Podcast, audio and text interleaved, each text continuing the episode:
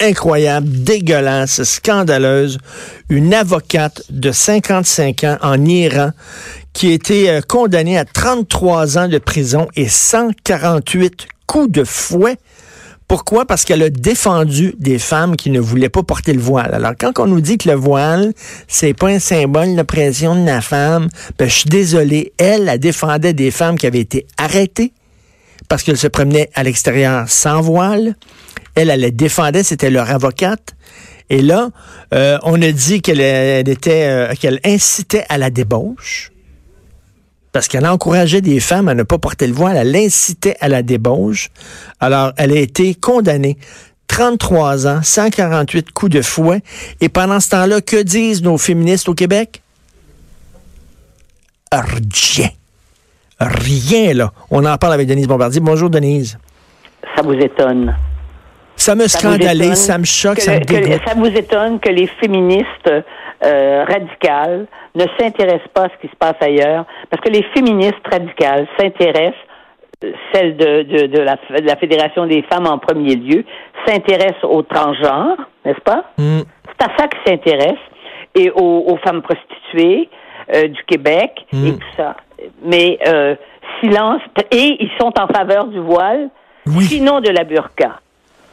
Alors, conclusion, ce qui se passe en dehors de leur petit milieu à eux. Ils s'intéressent même pas à la majorité des femmes québécoises. Comment voulez-vous qu'ils s'intéressent? Leur discours est complètement coupé de la majorité des femmes québécoises. Comment voulez-vous qu'ils se projettent et qu'ils s'intéressent à ce qui se passe pour vrai? Euh, la véritable exploitation des femmes, c'est dans tous les pays de l'islam, on le sait. Et c'est aussi en Afrique, dans d'autres pays, ou même les pays même ou même si l'islam est euh, selon les pays d'ailleurs, l'islam a peu d'importance. La situation des femmes, c'est une situation, c'est une situation d'esclavage. On le sait. Mais, mais, Denise, on, a l'impression que le mouvement féministe québécois et occidental en Amérique du Nord, en France aussi, a été comme détourné, euh, kidnappé par une petite gang de militants antiracistes, de militants pro-transgenres, puis qui ont, ils ont, ils ont, détourné ce mouvement-là, parce qu'avant, c'était un mouvement de solidarité des femmes à travers le monde. Voyons. absolument. Moi, j'ai assisté à des grandes conférences internationales euh, en Afrique, euh, en, en, en Afrique du Nord et, évidemment euh, en Europe. Mais il reste une sensibilité euh, en Europe parce que ne serait-ce que parce que ces pays, que un certain nombre de pays en Europe ont été présents sur les territoires dont on parle. Hein, ils ont occupé le territoire carrément. Euh, je, pense à la France, par exemple, je pense à la Grande-Bretagne, que ce soit le Portugal, bon. Et mais euh, mais parce qu'on parce qu'on est enfermé dans dans une avec une clique. C'est ça. Et même les femmes qui sont des femmes, euh, des femmes qui sont radicales sur le plan, euh, sur le plan du féminisme, là, d'autres euh, des consoeurs, là, vous n'avez qu'à lire les, les, papiers de nos consoeurs dans la presse, entre autres et dans le Devoir, Francine Pelletier. Vous allez ah. voir, et pourtant Francine Pelletier, c'est quelqu'un qui a une ouverture au monde et tout. Et mais c'est sûr que on, se mobilise pas pour ça. D'ailleurs, je vais vous dire une chose, on se mobilise beaucoup pour ce qui se passe ailleurs. Oui, on se mobilise pas beaucoup, effectivement, mais, mais je, trouve ça vraiment, euh, à la limite, c'est désolant. C'est absolument désolant.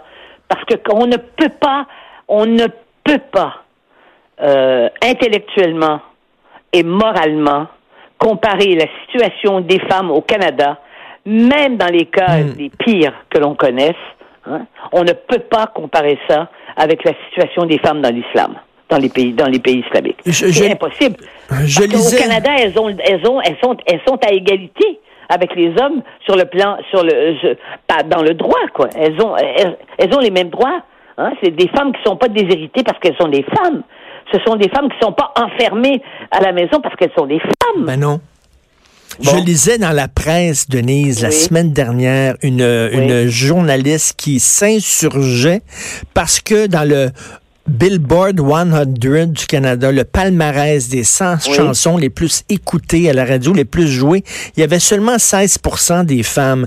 Alors c'est ça le gros combat. Là. On fait pas suffisamment jouer du Shania Twain puis du Katy Perry. C'est ça le gros combat des, des féministes occidentales. Voyons donc, Denise. Oui, et c'est la députée, euh, la députée qui a été, euh, qui a annoncé sa démission, qui, qui a quitté le, le gouvernement est allée le dire à M. Trudeau, puis elle a dit que M. Trudeau, il a été hostile à elle. Parce que là, je veux dire, Trudeau a le dos large, là. Mais elle, c'est ça qu'elle a déclaré. C'est qu'il avait été hostile, il n'avait pas été gentil avec elle. C'était ça, c'est ça les, débats. Ben oui. C'est ça les réactions d'un certain nombre de femmes. Et, pendant, pendant, ce temps-là, elle, 140 coups de fouet, 33 ans de prison, voyons donc. Oui, oui, oui, oui, oui. Et vous avez vu dans la même chronique, dans la chronique de Lise, de notre amie Lise Ravary ce matin, elle fait une, précision. Elle, elle avait dit ça. Et elle a été blâmée par le Conseil de presse du Québec parce qu'elle avait dit que c'était comme ça en Arabie Saoudite. Et elle a été, elle a un blâme au Conseil de presse il y a, il y a deux ans ou trois ans. Bon, on lui a tapé sur les. Par un comité de journalistes. Incroyable. On lui tapé sur les doigts parce qu'elle a osé appeler un chat un chat, puis euh, elle a osé dire que les femmes étaient maltraitées dans ces pays-là. Voilà, exactement. Elle a dit que c'était la règle dans le pays. Mais oui, c'est la règle. Ça prend un petit garçon de 6 ans avec un petit pénis de 2 pouces. Lui, il peut. Euh, c'est lui qui est la clé pour que la femme puisse sortir dehors, parce qu'une femme seule ne peut pas marcher dans les rues, euh, peut pas sortir en Arabie Saoudite. Denise, Denise, vous, euh, j'aime ça vous parler, vous avez de, l'expérience, vous avez vu euh, l'histoire se faire devant vous. Dans les années 70, mettons là, si on avait, euh, si on avait appris qu'une avocate, une militante des droits de la personne, cette avocate-là, elle lutte pour les femmes qui veulent avoir le droit de, de marcher sans voile, elle lutte contre la peine de mort aussi en Iran. Si on avait su qu'une telle militante est emprisonnée pour 33 ans, 148 coups de fouet, il y aurait au moment où on se parle des manifestations devant l'ambassade et le consul de l'Iran? Voyons. C'est-à-dire qu'il y a eu une partie euh, euh, dans la fin des années 60 où euh, sous la poussée du nationalisme, du souverainisme hein, du Parti québécois, il y a eu une très grande ouverture au monde.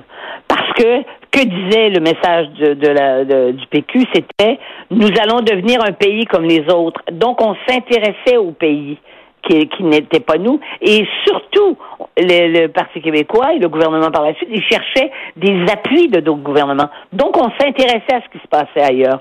Et curieusement, tous les jours, on n'a qu'à ouvrir nos tablettes puis nos, nos, réseaux sociaux pour mhm. voir pour pour pour pour, euh, pour avoir des nouvelles qui nous viennent du bout du monde. Mais c'est quoi les nouvelles? C'est c'est quelqu'un qui a découpé en mille morceaux euh, euh, sa femme quelque part quelque part en, en, je sais pas moi, en Afghanistan ou ben c'est des choses comme ça, mais c'est pas ça.